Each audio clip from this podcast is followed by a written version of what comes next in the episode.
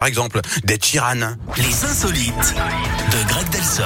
Mais juste avant, il y a personne qui se prend au sérieux dans ce studio. Vous nous connaissez tous les matins. C'est le rendez-vous qu'on adore à partir de 10h avec mon Greg. Ce sont les insolites de Greg Delsol. Alors, vous nous emmenez où aujourd'hui? Et on commence la semaine, Yannick, par une opération ratée en Angleterre. Pete a 79 ans et ce qu'il est ce qu'on Hmm. appelle un chat noir des blocs opératoires, hein, le poissard du bistouri.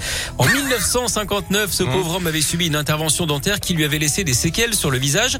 Pour les corriger, il est donc repassé récemment sur le billard en déboursant au passage 13 000 euros. Sauf que Oh tout ne s'est pas déroulé comme prévu. Hein. Et pour cause, il ne peut plus fermer les yeux. Au début, son médecin Oh lui a dit que c'était un effet secondaire normal, mais les semaines ont passé et rien n'a changé.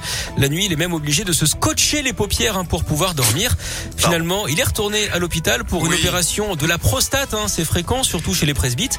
Et les médecins décident d'une nouvelle opération de sauvetage de son visage qui a une nouvelle fois tourné au fiasco. Désormais, il a un œil fermé et un œil constamment ouvert. Et plus personne ne veut prendre le risque d'empirer les choses avec lui. Comme pour Pete, hein, vous connaissez d'ailleurs le comble pour un opticien, Yannick. Non, je sais pas, mais faites-moi encore rire, s'il Ouais, c'est d'avoir le mauvais œil. Oh, il s'est réveillé en forme aujourd'hui, Oui, garçon là. Mais bah, qu'est-ce qui se passe? L'histoire en elle-même déjà est assez drôle. Au dépend de ce pauvre monsieur, évidemment.